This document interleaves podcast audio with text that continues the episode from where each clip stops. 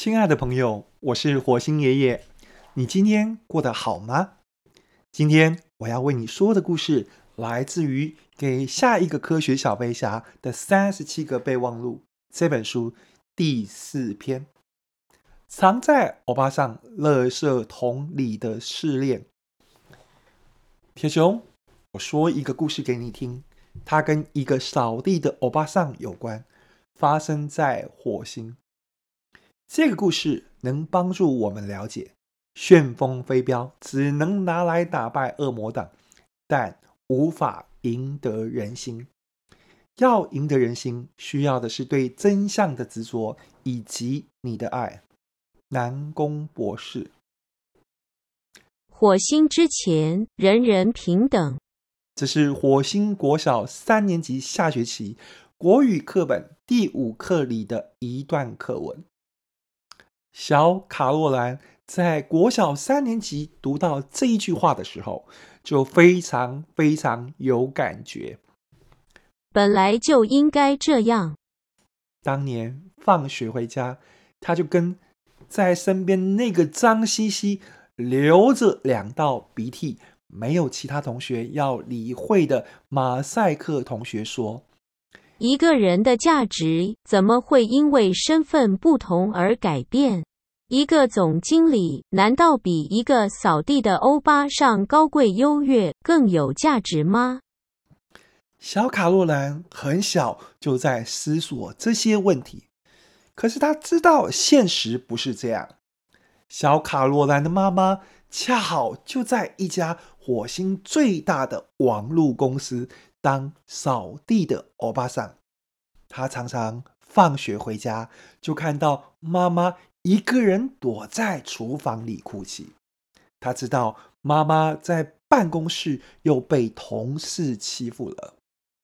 每次一看到妈妈哭，小卡洛兰都很生气，但是他年纪太小，不能怎么办？他只能抱住妈妈，安慰妈妈不要哭。他希望自己赶快长大，长大之后，他要改变这一切。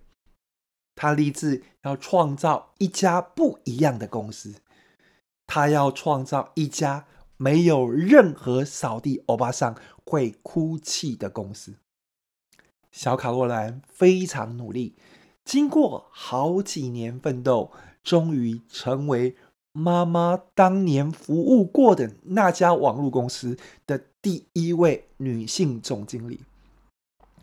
他知道。实现梦想的时候到了，他告诉自己，只要他当总经理的一天，绝不允许公司内有任何不平等的歧视存在，无论是性别、种族还是位阶都不行，尤其不能歧视欧巴桑，凡是对扫地的欧巴桑。恶言相向的员工，他绝对要他们付出代价。他想了一个点子，他决定在最近一批新进员工进公司当天，把自己打扮成扫地的欧巴桑，而且故意找新人麻烦，看看他们的反应。新进员工报到那天下午。卡洛兰乔装成戴口罩收垃圾的欧巴桑，故意不小心把垃圾倒在新人旁边，结果有几个人把他臭骂一顿，甚至用不堪入耳的三字经。也有几位好心的新人帮他收拾倒了一地的垃圾。那些辱骂过他的人，不管表现多么优越。试用期满，通通被刷下来。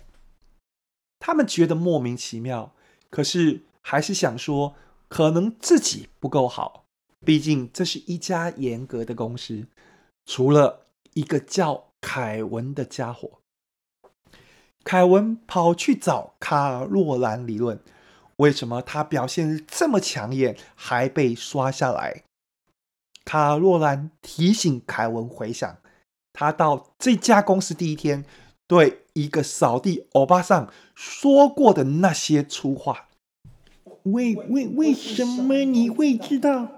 凯文结结巴巴地问：“因为我就是那个欧巴桑。”凯文知道一切都毁了，他知道不管说什么都无法挽回，但他仍然想表现出一个火星男子汉在面对挫败时应有的潇洒。我可不可以有一个最后的请求？说吧。我想要上厕所。凯文平常除了粗鲁一点，其实还算善良。他想要在厕所涂鸦，提醒所有新进人员不要犯同样的错误。他就拿了原子笔，在厕所墙上写着：“小心，欧巴桑就在你身边。”欧巴桑事件很快在公司传开，对扫地欧巴桑大小声的新人，很快被乔装成欧巴桑的总经理扫地出门。从此，没有人敢对欧巴桑大小声。卡洛兰终于创造了一家没有欧巴桑哭泣的公司。可是，故事还没完。有一次，公司来了一个新的协理，叫罗伯特。卡洛兰如法炮制，故意把垃圾倒在罗伯特身边。罗伯特并没有生气。他很有礼貌，告诉装成欧巴桑的卡洛兰要小心。所有人都为罗伯特捏把冷汗。罗伯特从早上到现在都没上过厕所吗？卡洛兰瞪了他一眼。罗伯特说话了：“我刚才那样说，不是因为你是一个欧巴桑。”我那样说是因为你没有把工作做好，就好像一个总经理应该把一家公司管理好。如果他没有管理好，那么我们应该去告诉他。我们告诉他，跟他是一个总经理或是一个欧巴桑无关，而是跟他有没有把自己的事情做好有关。你说是不是呢？卡洛兰的眼神从严厉变温柔。一个月后，罗伯特被拔擢成为公司的副总经理。新版的欧巴桑事件很快在公司传开。一个好事的男性员工觉得应该给新同事一个新的提醒，于是他在厕所墙上，在“小心，欧巴桑就在你身边”旁边加了一行字。欧巴上犯法，与庶民同罪。